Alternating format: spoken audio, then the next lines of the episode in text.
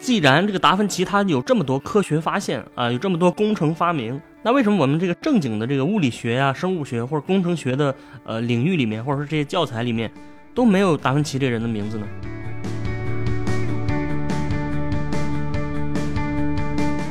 但是我们假设啊，我们假设如果达芬奇活在今天的这个时代的话，我认为啊，他很可能是沦为一个民科。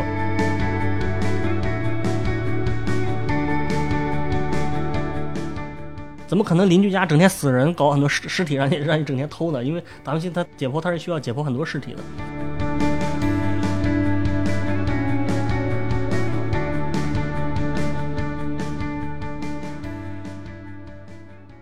听众朋友们，大家好啊，我是范米阳，欢迎大家收听这期的迷音电波。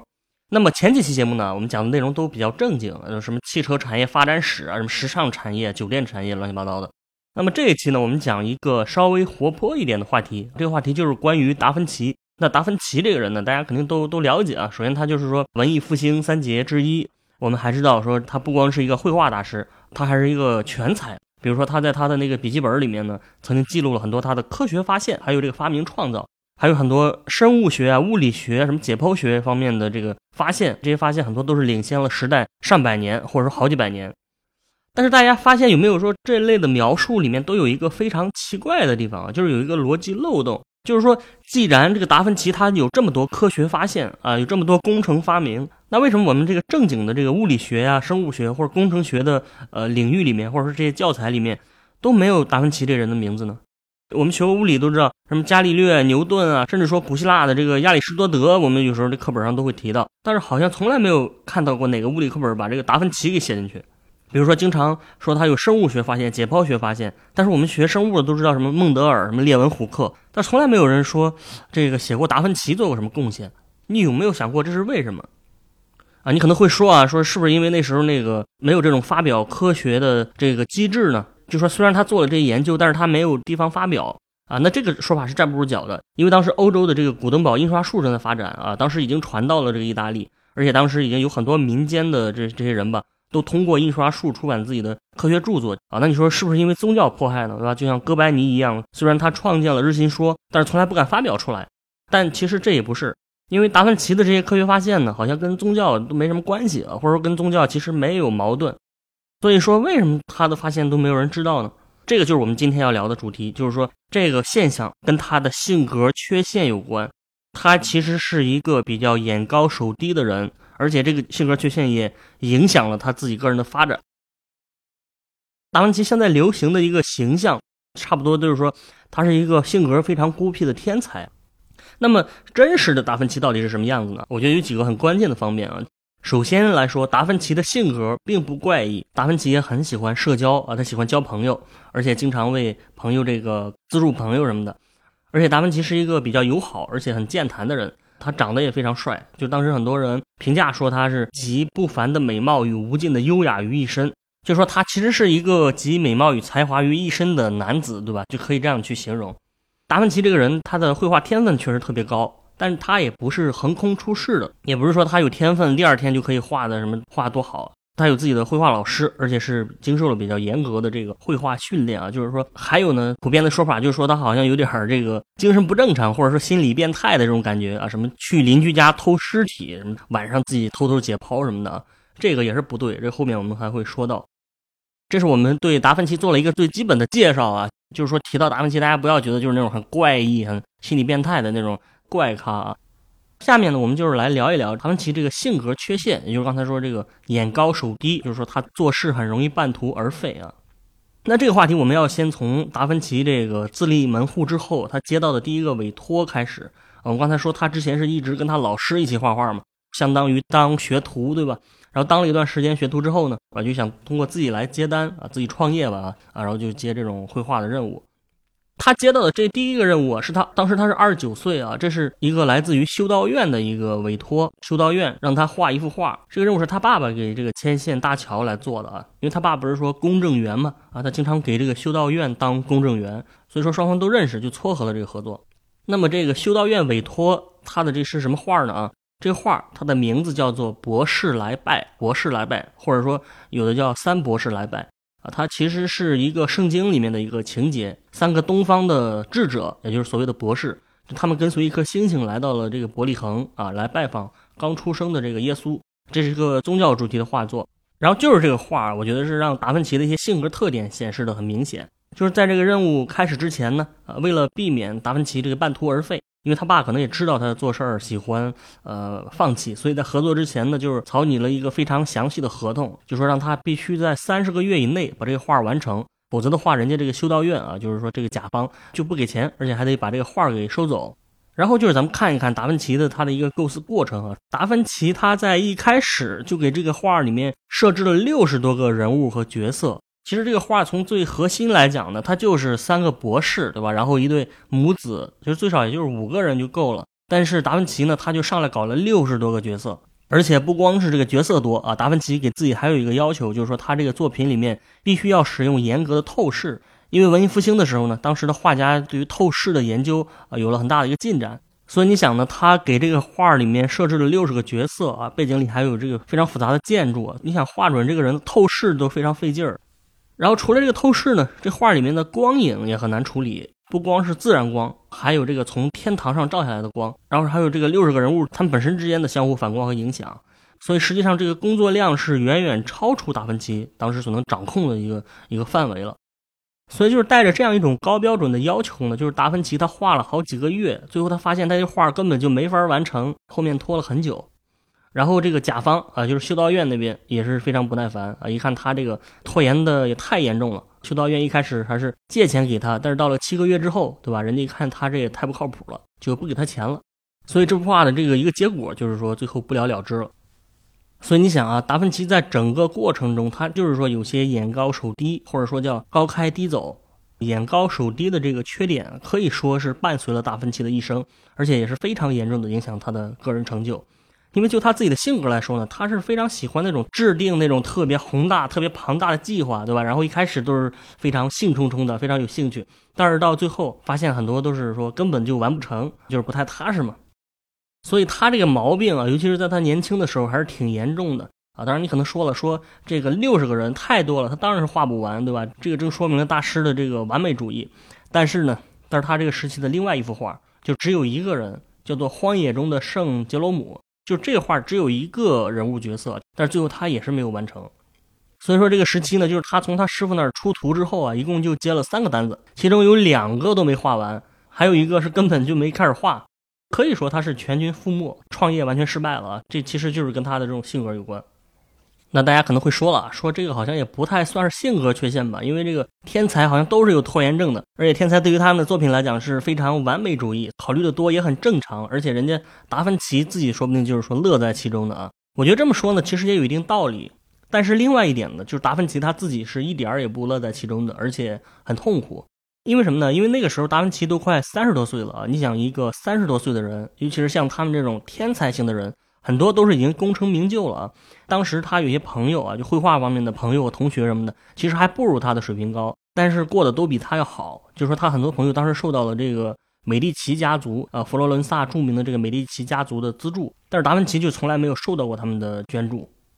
所以达芬奇就当时就感觉说自己的人生非常失败啊，就陷入到了一种非常强烈的情绪低落当中啊。就是他在他的日记里面就多次重复一句话，对吧？就是说告诉我啊，你自己究竟做成过什么？告诉我，告诉我。甚至他还说，他说啊，原本我还以为我在学习如何活着，但是最后我才发现，我只是在学习如何死亡啊。也就是说，他觉得自己就是在混吃等死，就是觉得很痛恨自己。而且我觉得还有一点非常有意思，就是说达芬奇不光是觉得后悔，他还会用心灵鸡汤来激励他自己，这就很有意思啊。就是我们肯定都认为说，像咱们这种普通人才会看什么心灵鸡汤，对吧？来励志啊什么。没想到大师啊，没想到这个天才也会看。比如说他在他的笔记里面呢，也经常抄写这样一些鸡汤啊。比如他就抄写了这个但丁的《神曲》里面的一些话啊。这话是这么说的：他说，改掉懒散这个毛病吧，啊，没羞没臊的人，你坐在羽绒垫子上，躺在毯子上，如何能名扬天下？没有名声，人生就是虚度。没有名声的人，在世上留下的痕迹，就像是水中的泡沫和风中的烟雾一样，对吧？你看这话的意思就很明显了，就是说，就说激励自己要努力嘛。当然呢，我们也得说，达芬奇虽然是眼高手低，但是他跟我们普通人比起来，或者普通的画家比起来，他的成就仍然是非常高的，因为他自己的这个标准太高了，对吧？瘦死的骆驼比马大。而且他这两幅画虽然没有完成，实际上他们的艺术成就并不低。虽然没有画完，但也仍然是艺术史上的一个杰作。就是说他已经画完的部分就已经展现出很高的一个水平来了。所以当时达芬奇就感觉非常沮丧啊，而且基本上因为这个原因，就是他在三十岁的时候就是离开了他的家乡，就是佛罗伦萨，然后去了米兰。他感觉在佛罗伦萨已经混不下去了啊，干脆远走他乡。而且他后来在米兰一待就是十七年。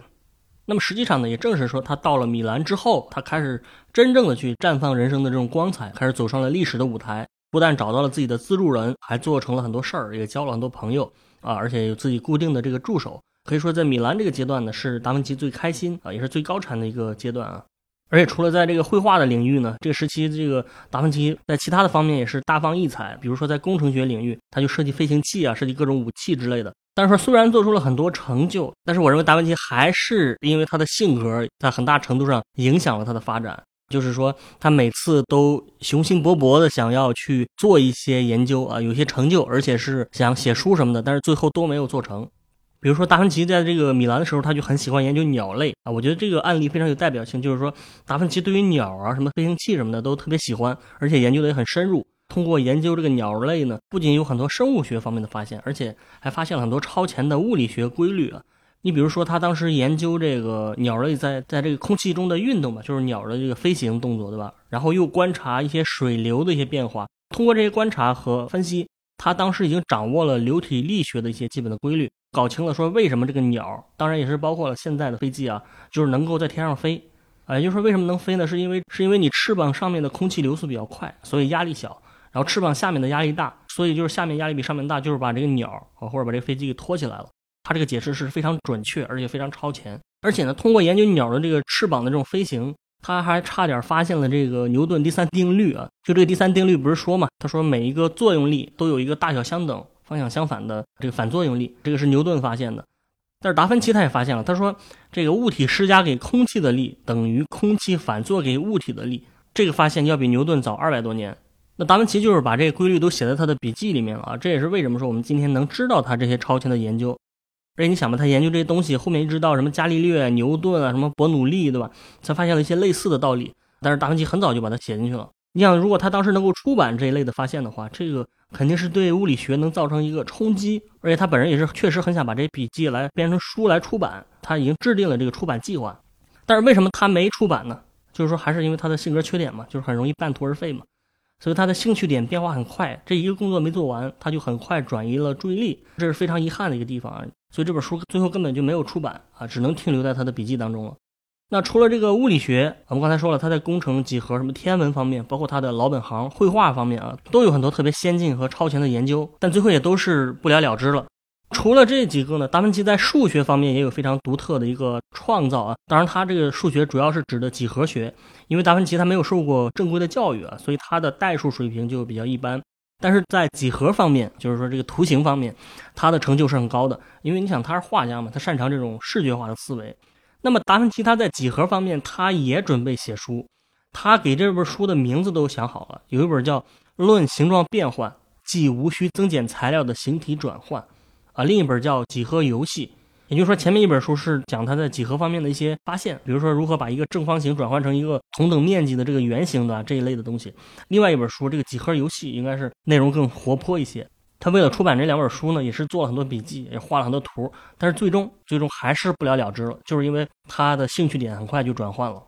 不过这里我们多说一句，就是说最后虽然这两本书都没有出，但是几何的这个研究呢，确实让达芬奇画了一幅呃这个名垂青史的画作。这画大家也应该都见过啊，就是一个没有穿衣服的男的啊，这个他的全身像，对吧？然后长头发，然后很瘦，然后这个男的是直立站着啊，有两个动作，一个动作是向上伸展双臂，另外是向两侧张开双臂。然后这个画面外面还有有一个圆圈，还有一个正方形，不知道我说清楚没有啊？但是这个画你肯定会见过的，因为它是达芬奇最出名的一幅画之一。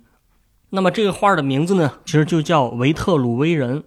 这维特鲁威人呢，并不是因为这个画里的角色叫维特鲁威。而是说有一个古罗马的建筑学家叫维特鲁威，我们对设计或者建筑感兴趣的朋友应该知道这个名字啊。维特鲁威是凯撒时期的一个建筑学家，然后他有一本非常非常经典的建筑学的作品叫《建筑实书》，数字石啊，建筑实书。那在这个建筑实书里面呢，啊，维特鲁威就是有一个关于人体比例的描述，因为他的建筑观点就是说，他把建筑比作人体的这个比作人体啊，所以他用研究人体的比例来研究建筑。那他这个描述是这么说的，他说一个完美的人体比例应该做到以下两点：第一是，如果你以这个人的肚脐眼啊为中心，用圆规来画圆，那么他的手指头和脚趾头啊，手指和脚趾应该正好在这个圆的圆周上。第二点，他说什么呢？他说这个人从头顶到脚底的距离跟双臂伸展开的距离是一样的，也就是说你的身高跟你的臂展长度应该是一样的，能形成一个正方形，所以就是能画成一个正方形嘛。就是他这个描述呢，就成了一个谜题，就是这个描述非常有名啊，很多画家都想把他这个人体比例画出来，但是在此之前大家画的都不是特别好。这些画家呢，他们可能画画可能没问题，但是他们对于人体的比例没有那么了解，而且呢，维特鲁威这个论述本身也是有点模棱两可。而且大家也没有什么几何学知识，就是说画半天都画的不是太好。然后达芬奇因为他很擅长几何嘛，他就是非常想破解这个 所谓的业界难题，所以说他就自己画了一个呃维特鲁威人，也就是我们现在看到的这个啊。那他画的这个是非常经典的，就是说可以说无论是从数学方面，还是说从人体的比例方面啊，还是从绘画方面，都是非常科学、非常精彩的。这幅画是达芬奇的一个几何学小尝试，但是却最终成了一个很经典的作品。而且我觉得这画呢也是非常好的体现了他的一个观念吧，就是他非常非常技术流。我们刚才说他画这个博士来拜的时候啊，他对于绘画的这个透视啊、什么阴影啊、上色，还有人动作啊、运动啊和情感这方面都有特别高的追求。而且他这种追求，我觉得可能已经到了一种我们认为可能是非常吹毛求疵的一个程度了，就是太细了。比如说，他为了研究这个绘画的这个明暗呢，啊，他对人的眼睛的工作原理还进行了研究，而且他当时也解剖了这个人眼，就想弄明白这到底是一个什么样的原理。还有你比如说他画画的这个背景，对吧？虽然只是一些山峰啊、什么河流之类的，但是他对于山峰的这个结构，还有岩石的什么构成，都研究了很多，确保他的绘画也符合这个地质学的原理。啊，另外就是你比如说他自己绘画的这个颜料啊，他在这方面也有很多创新。最后的晚餐里面就体现了他的这个颜料方面的创新啊，当然这这次创新是有点不成功的，因为这幅画呢是画在墙上的啊，本来是应该用湿壁画来画湿壁画法，也就是说趁着墙上的石灰还没有干的时候，你把画画上去，等它干了之后，这个这个颜色就就不掉色嘛。但是达芬奇他就觉得想慢慢画嘛，他不想画的太着急，所以说他在绘画颜料方面自己做了一些呃尝试吧，希望等这个石灰干了再画，这样他就可以有时间有足够的时间来构思。但是最终呢，他这个研究是失败了，对吧？就是这个最后的晚餐，呃，没有几年，他这整个画就开始掉色，而且这个过了大概二十年左右，这画已经非常看不清了啊。我们现在看到的这最后的晚餐是后期这个科学家用高科技来修复过的，虽然修复过，但是看起来仍然是很模糊的。他在这方面确实有很多的这种科研性质的研究啊，技术性的研究。所以你想啊，他在绘画方面这么有研究，他怎么就没有出版一本书来传播一下他这些东西呢？这个还是说达芬奇不是没想过，而且他又一次制定了这个书的出版计划，但是最后还是没有完成啊，又是就是说搞半天就不想搞了，啊，可以说这个这个是一个艺术史上非常遗憾的一件事儿。不过好在达芬奇去世之后呢，他那个助手就是把他的这个手稿进行了整理，然后起了个名字叫《绘画论》，然后就是出版了。整理的版本其实不太全，也不一定能展示达芬奇他自己写的那种完整的思想，但是好歹也算是出了一本书。这是绘画方面啊。最后呢，我是想说一个关于达芬奇偷尸体的这么一个传说。就我觉得大家好像都有这样一个印象啊，就就说这个达芬奇喜欢解剖尸体，所以他就去邻居家偷了一个尸体，然后偷偷晚上对吧没人的时候解剖。这个故事呢，我觉得就是一个呃非常夸张、非常渲染的、非常假的一个东西，就好像把它渲染成一个怪人对吧？一般人这个说尸体就已经很害怕了，他还去偷偷来还解剖啊，就感觉非常非常的心理变态。但实际上，真实的情况并不是这样的啊。达芬奇确实是喜欢搞解剖，但是他并不是偷偷的在搞，而且他也不是所谓的心理变态啊。实际上，达芬奇是一种医学的这种姿态在搞，而且他在解剖学方面取得了一个很大的成就。因为解剖学当时是正在这个意大利发展，它并不是达芬奇自己的一个呃心理变态的这种突发奇想，而且达芬奇他也不是第一个为了画画说搞解剖的人。那么在他之前，其实就已经有画家在这么做了啊。你比如说，当时跟达芬奇认识的一个画家叫波拉约洛。这个波拉约洛这个人，他画画的时候就解剖了很多尸体，所以达芬奇觉得这个方法很不错，所以自己也开始搞。所以他一开始也是为了画画才搞的。但是时间长了之后呢，因为他这种广泛的兴趣，他开始对解剖学本身也产生了特别大的这投入感，对吧？而且研究的很深入。他解剖的这个尸体肯定不是偷来的。你想，怎么可能邻居家整天死人，搞很多尸尸体让你让你整天偷呢？因为达芬奇他解剖他是需要解剖很多尸体的。其实是怎么回事呢？其实他跟医院签的有协议，也就是说是医院提供给他这个合法的尸体来源，而且他也不是说自己瞎搞，就是胡乱这个满足他的变态欲望，而是一开始就有专业的老师在指导他。后来到了米兰之后，他不是开始崭露头角嘛？啊，所以他就开始有机会得到这种著名解剖学家的指导。那他在自己做了很多解剖学的研究之后呢，他发现了这些什么这个呃书里面的一些错误啊，然后也确实做出了很大的贡献。而且我觉得他在解剖学方面的贡献，可能是在他所有的学科里面，呃，这个贡献最大的。比如说他当时在牙科领域就做了很多新发现啊，就很多人认为说达芬奇才是现代牙科的先驱啊，牙齿科学嘛，因为他是历史上第一个完整描述人类牙齿结构的人。另外呢，他也很擅长这个心血管这一块啊，比如说他在人类历史上首次描述了动脉硬化这种病，不光是描述这种病，而且他发现了这个动脉硬化的整个形成过程，而且还画出了非常详细的示意图。那么除了这个血管呢，他对于心脏啊、什么脊柱之类的都有非常超越时代的一些研究啊。而且这里面尤其需要提到的是，他对于这个瓣膜工作方面的有一个原理的呃一个发现吧，直到一九六零年这个六十年代，科学家才搞清楚。对吧？你这么一算，他其实超前了时代四百五十年，可以这样说，就是他是当时在世的人里面是一位非常高水平的解剖学专家。但是这里也有很遗憾的事情，而且也是影响了科学史的一件事情，就是说达芬奇在一九五零年的时候，他当时跟这个米兰帕维亚大学的一个二十九岁的解剖学教授一起合作，就是他们想出一本关于解剖学的书。而且在他的这个设想中呢，他这本书要绘出人体的所有的骨骼啊，所有的肌肉，还有所有重要的器官，不光是绘制，还要对他们进行详细的描述。可以说，他想出一本这个解剖学的百科全书，对吧？就是这种定位。然后为了出这本书呢，这两个人一共解剖了二十多具尸体啊，而且不光是他俩，包括这个教授的他的学生啊，还有助手，都一起集体工作的，有点像现在的这个工作坊啊，workshop，有点像人体解剖的这个 workshop。啊，就想想挺刺激的啊。然后他们这个团队呢，当时已经画了二百四十多幅解剖图，而且光是笔记就写了一万多字，对吧？如果这本书能出版的话，可以毫不夸张的说，在整个医学史上啊，都是具有划时代的意义的，而且会完全改变当时的解剖学。对于达芬奇本人来讲，他再也不是说啊这些伟大的笔记只是写在自己的悄悄写在自己的笔记里面啊，而是真的可以作为一个学术的研究进行发表。但是啊，但是非常天公不作美的一件事儿吧，就是非常可惜，这个研究他还没有做完。这个解剖学教授，他叫马尔坎托尼奥啊，这个马尔坎托尼奥教授就感染了当时的瘟疫，然后就去世了。所以这个书的出版计划就戛然而止了，这是非常遗憾的一件事儿。而且这个瘟疫过去之后呢，达芬奇自己也想继续出这本书，但是因为他自己这种半途而废的这种性格，所以最最终也没有能如愿吧。我们听起来就是有点像听这个玄幻小说似的，就是说很多人还说这个达芬奇是从现代穿越过去的，所以这个问题就是很让人好奇，就是达芬奇为什么能做出这么大贡献啊？难道是真的是因为说他这种天才吗？其实我觉得呢，他能做出这么大的成就，除了他本人确实很聪明，而且很善于观察之外，这个跟他所处的时代也是有关系的。因为你想，首先文艺复兴的那个时代，它就是一个科学大发现的时代。因为在那之前不是中世纪嘛，就宗教氛围比较浓厚，大家可能也不太会去关心这种所谓的科学研究。但是那个时候，一旦这个宗教氛围变得轻松一点，这个想搞科学的这些人马上都马上就显出来了啊！因为有大量的未知的领域等着大家用这些科学方法去发现啊！你想，如果达芬奇是生活在今天的话，他可能就没有这么大成就了。因为说白了，我们今天这很多东西都已经被发现了，而且我们的物理学也陷入了瓶颈，对吧？基础科学。好多年没有进步了啊！像《三体》里面写的，就是被质子锁住了好多年了。所以说，即使他有很强的好奇心，他可能会是一个非常不错的探索者，但是他很难像是他那个时代一样做出这么多发现。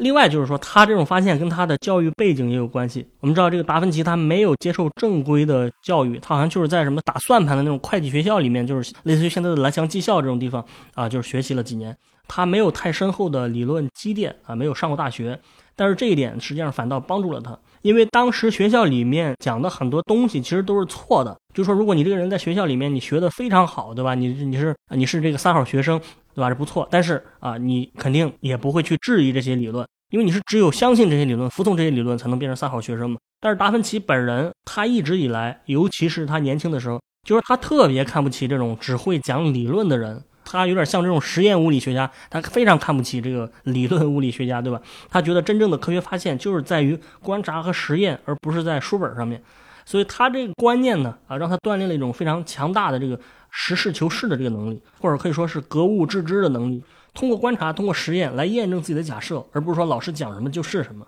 但是还是说这个方法在那个年代是帮了他大忙。但是我们假设啊，我们假设如果达芬奇活在今天的这个时代的话，我认为啊，他很可能是沦为一个民科，也就是所谓的这个民间科学家。因为我们今天呢，在科学方面的积累太多了。如果你像达芬奇一样，他不去了解这些基础的物理的理论的知识，他只是自己的这个单纯的这种闭门造车，那你是很难有什么成就的，对吧？你想达芬奇，他数学不好，我们刚才说他几何几何不错，但是他代数很差，就是说数学不好，他的语言学习能力也不好，对吧？他一直就是说用意大利语，但是当时的学者都是学拉丁文，他也没有学会。那么你放到现在的话，其实他就是相当于说，这个人既不懂数学，也不会英语，也非常看不起现在的科学体系，只相信自己的个人思考。那这种人就是非常容易成为那种妄想型的民科，对吧？整天用一些什么《黄帝内经》啊、什么《易经》的道理来来质疑这个量子力学，乱七八糟的。当然，我们说这个不是为了贬低民科，不是为了贬低达芬奇啊，我们只是想说他处的那个时代，就是确实为他的成功提供了一个非常大的一个加成。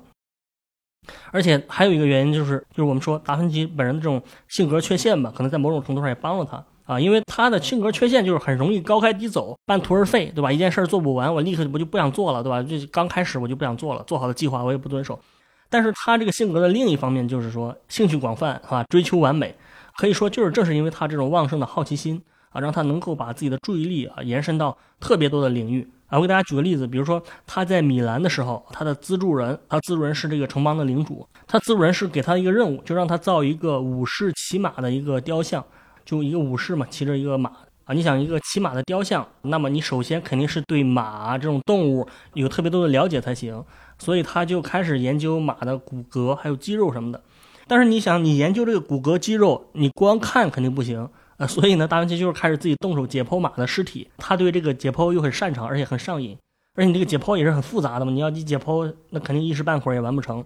那么除了研究这个马的身体结构呢，他觉得要画好这个马，还得研究它的肢体肢体动作。所以为了研究马的这个生活状态呢，或者研究它的肢体动作呢，他整天就是在马厩里面观察。然后他就突然对这个马厩就产生了兴趣，就是马的生活，就是说养马的地方嘛。然后达芬奇就想说，这个地方既然是马会平时住在这里，对吧？我得让这个马儿生活的好一点才行啊。所以他就又开始发挥他的工程学领域，对吧？又研究什么高效率的清理马厩的工具啊，什么给马匹自动喂食的系统啊，乱七八糟的，还有自动清理粪便的系统。就是他兴趣点会越来越多，越来越拓展。所以这事情搞到最后，就是说你的关注点越来越多啊，你对这些东西的兴趣越来越大。但是唯一一个小毛病啊，小缺陷就是说，这个雕像本身你可能就是老完不成，你就是一拖再拖，所以他这个作品也没有完成。包括刚才我们说他出书想发表这些物理工程学方面的东西，他并不是不想发表，因为因为如果你对发表不感兴趣的话，你也不用写什么出版计划，对吧？也不用把这个目录啊、什么书名之类的都想好，这说明他还是想发表的，但是最终呢，他就是没有能力去发表。所以最终，他的这些伟大的发现就从来没有出现在任何的教科书上，最后只是停留在他的笔记里面。不过好就好在说，他起码还有这个记笔记的习惯，很多东西他都记了下来，包括他平时的一些奇思妙想，什么发明创造，当然还有一些生活琐事啊，什么生活开销之类的，他都会记下来啊。要不然的话，他这些东西，你我们现在的人就完全不知道他有这么多伟大的发现了啊。所以说，现在世界各地呢，保存他的各种笔记、手稿什么的，超过了七千多页。你想，这是一非常大的数量，七千二百多页，而且这还只是他笔记总量的四分之一。也就是说，他百分之七十五的笔记都都丢了，都遗失了。那么他的这些创造，其实也是后来人们翻阅他这些现存的笔记发现的。所以，其实他可能还有更多的一些发现，在这些遗失的笔记当中，我们也不知道。所以说，我觉得呢，他作为一个人类历史上很罕见的一个天才啊，如果他能稍微的克服一下他这种性格方面的缺陷，能够稍微再集中一点注意力，能够把他的一些出版计划实现的话，那么他这个人肯定是能做出更高的成就。对吧？他的身份，我们并不仅仅说他是一个兴趣广泛的绘画大师，对吧？说这个人很有才，我觉得你评价这个人很有才，并不是见得是呃一个太，我觉得不是一个太好的评价。就是说，说一个人很有才，意味着他很多才华其实没有真正的施展出来，就是没有做出真正的成就，啊。如果他这些才华能够施展出来的话，他现在可能就是不光是绘画大师，可能是真正的这种工程大师、解剖学大师啊，甚至是物理学家。那我们这个可能整个科学界的面貌也变得跟今天就完全不一样了。